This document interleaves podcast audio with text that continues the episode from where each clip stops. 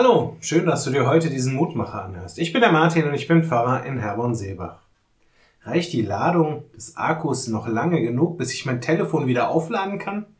Reicht das Geld, das auf meinem Konto ist, bis ans Monatsende? Hält meine Ehe tatsächlich, bis dass der Tod sie scheidet?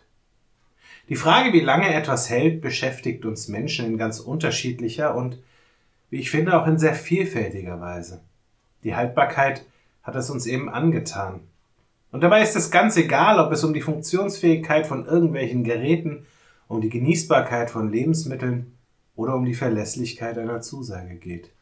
Wir wollen gerne schon im Vorfeld wissen, wie lange wir das, was wir haben, am Ende genießen können. Denn viel zu oft machen wir doch die Erfahrung, dass die Milch schon Tage vor dem Mindesthaltbarkeitsdatum sauer wird, ein Gerät nicht wirklich so funktioniert, wie es angepriesen wurde, oder dass das Versprechen eines Mitmenschen nichts als heiße Luft ist. Dabei sehnen wir uns doch so sehr nach etwas Verlässlichem, nach etwas Dauerhaften. Wir Menschen wollen, wir Menschen brauchen Sicherheit, um wirklich mutig in die Zukunft zu gehen. Die heutige Losung aus dem fünften Buch Mose, Kapitel 7, Vers 9, zeigt uns, dass diese Sehnsucht schon uralt ist. Dort heißt es, so sollst du nun wissen, dass der Herr dein Gott allein Gott ist, der treue Gott, der den Bund und die Barmherzigkeit bis ins tausendste Glied hält denen, die ihn lieben und seine Gebote halten.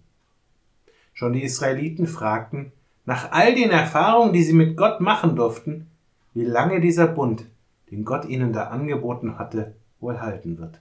Auch sie schauten, vermutlich aus ihrer eigenen Erfahrung heraus, schon nach dem Ablaufdatum. Doch Sie und wir dürfen hören, Gott hat sich kein Ablaufdatum gesetzt. Dort, wo Menschen sich ihm zuwenden und sich von seiner Liebe leiten lassen, werden sie immer bis in alle Ewigkeit seine Liebe erfahren. Ich lade dich ein, noch mit mir zu beten. Vater im Himmel, ich habe gelernt, dass alles ein Ende hat. Und so fällt es mir schwer, mir vorzustellen, dass nicht auch deine Liebe, deine Güte und Barmherzigkeit ein Ende haben.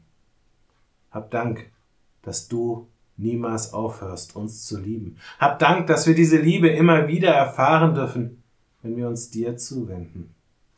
Hilf mir daher, mich immer wieder an dir und auf dich hin auszurichten und schenke mir die Gewissheit, dass deine Liebe dann niemals ein Haltbarkeitsdatum haben wird.